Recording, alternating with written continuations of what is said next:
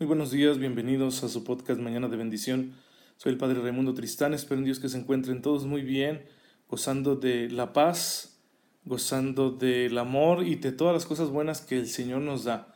Nos da porque nos quiere muchísimo y por eso nos da a manos llenas y nosotros debemos aprender a aprovecharlo, a disfrutarlo. Creo que el mejor agradecimiento que ustedes y yo podemos tener con el Señor es sacarle el mayor provecho a las cosas que Él mismo nos regala, que pone en nuestro camino, que son experiencias que nos enriquecen, etc.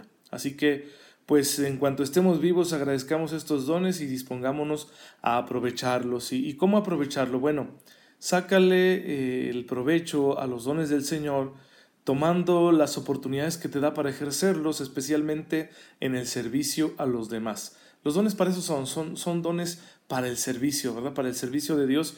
Así que eh, adelante, aprovechalo. Y con el servicio de Dios no, no quiero decir lo que es estrictamente religioso, el, culto, la adoración.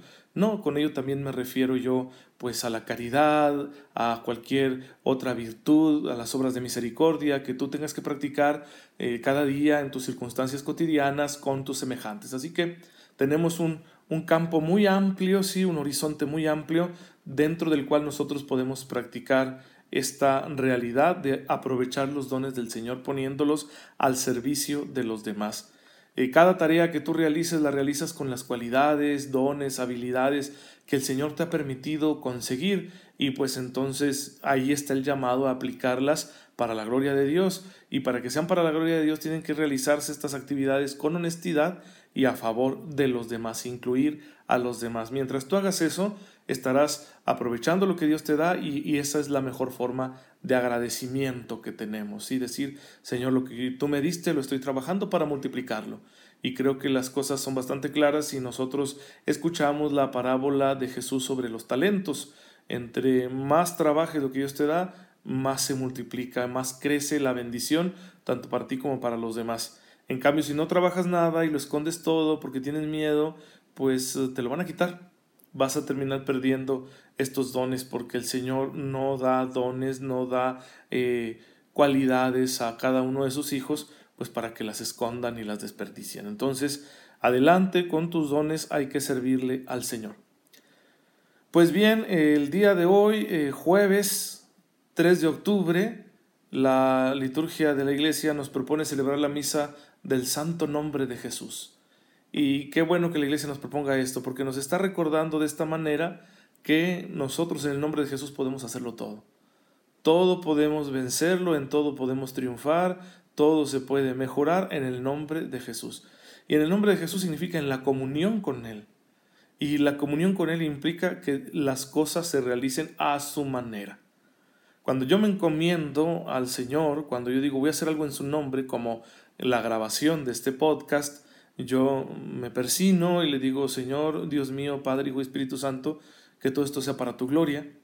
Significa que esta actividad no solo la realizo con la intención de respetar el nombre del Señor, sino que además lo hago en comunión con Él, es decir, dejo que Él se manifieste a través de mi actividad y por lo tanto realizo mi actividad conforme lo que Él me pide si de la manera que Él me pide, conforme me está inspirando en cada momento, lo que va diciéndole a mi conciencia, bueno, yo así trato de hacer mis cosas, de hacer mi servicio, de realizar este podcast, por ejemplo.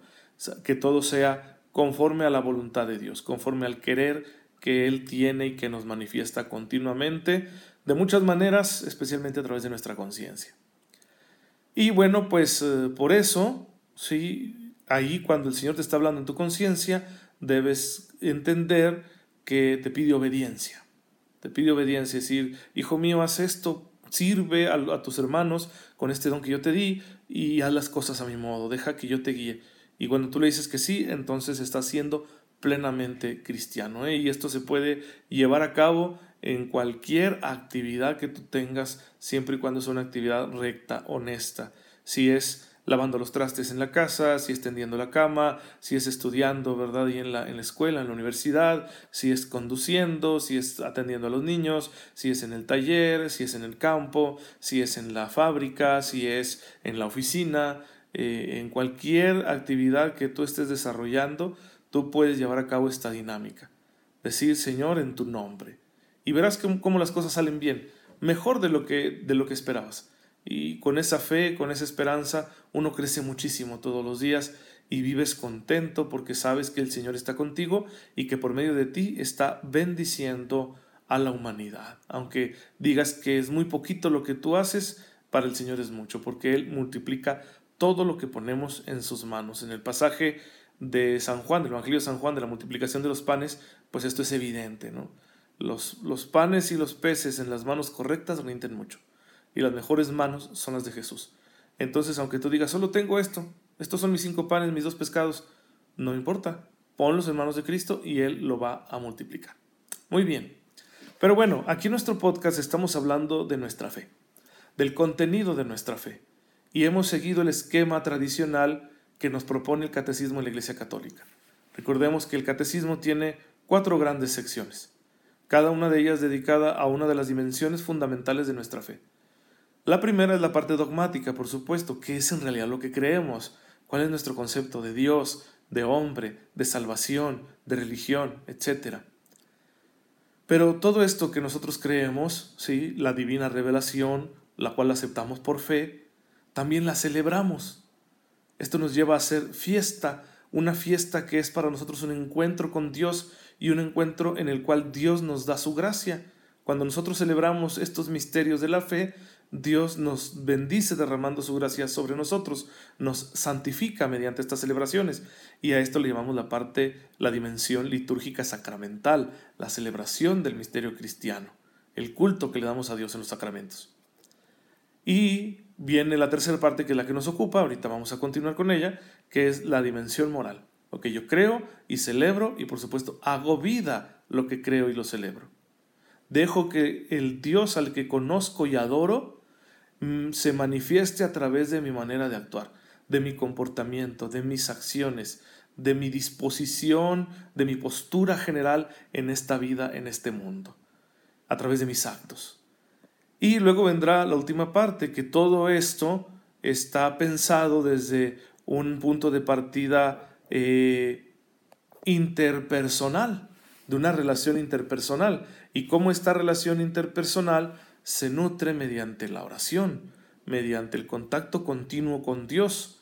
Sí, por eso la última parte del catecismo se dedica a la vida interior, a la vida espiritual, a partir del Padre nuestro. Entonces, esos son los cuatro grandes apartados del catecismo, porque esas son las cuatro grandes dimensiones de la fe católica.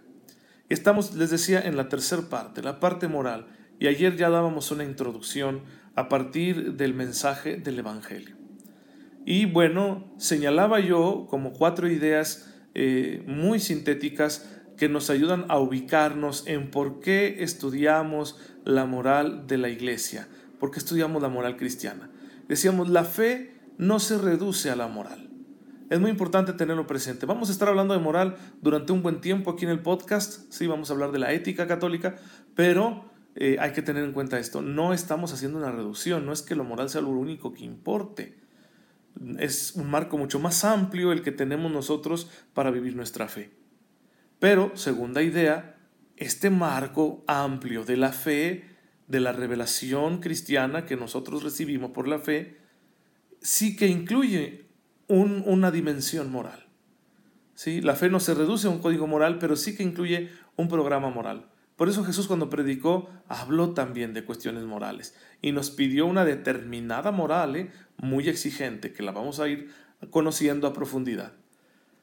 Y bueno, tercera idea, esta moral que Jesús nos propone, que tenemos nosotros como cristianos, como católicos, no se reduce de ninguna manera a los diez mandamientos, sino que los incluye, los interpreta en sentido pleno, en su verdadero significado más profundo, y los supera en el sentido de que los expande, ¿sí?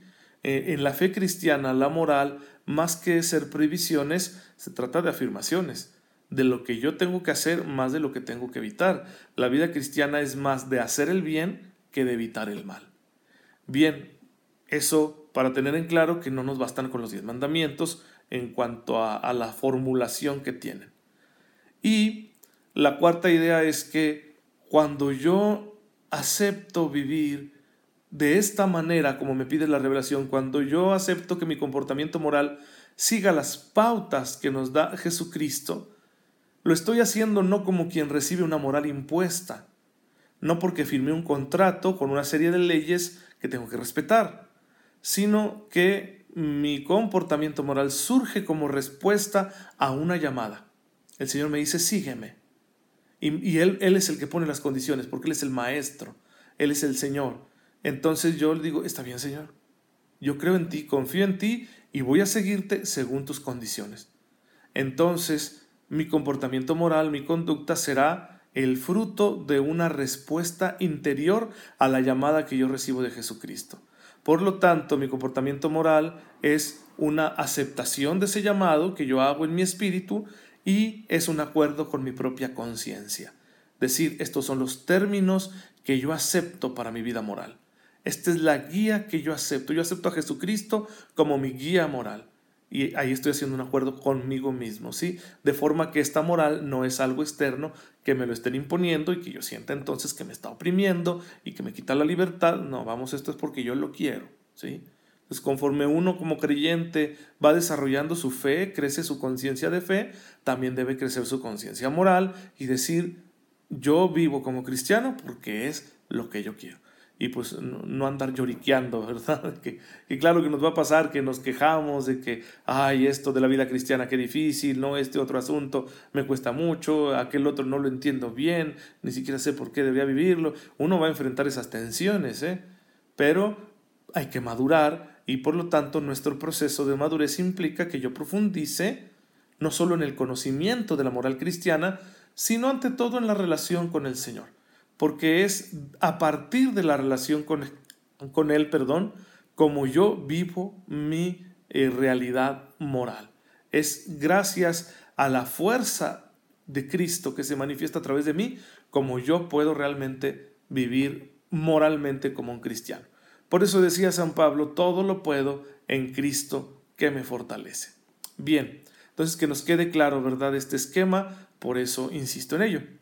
Y terminar con, esta reflexión en el podcast de hoy, bueno, diciendo, fíjense que es importante contemplar el desarrollo de nuestra vida moral como cristianos como un proceso de madurez, para entender que el Señor es paciente con nosotros y nos va ayudando a crecer en santidad poco a poco y no desesperarnos porque decimos, ah, ¿cómo me falta para conseguir el ideal?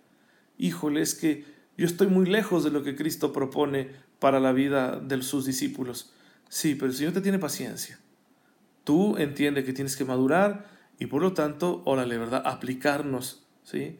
Tanto a la oración para crecer en la comunión con Dios y recibir de Dios la gracia, como ya en las cosas concretas que tenemos que realizar, aplicarnos e intentar vivir como cristianos, ¿no? Como, como gente que tiene que responderle a Dios de todos sus actos. Y en ese sentido, eh, para entender esto de madurez, eh, el, por ahí encontré yo en las redes sociales eh, una frase de un obispo español, me parece que se apellida Munilla, ¿sí? su apellido es Munilla, y él dice que la madurez es la capacidad de superar el no haber encontrado una alegría inmediata. ¿sí?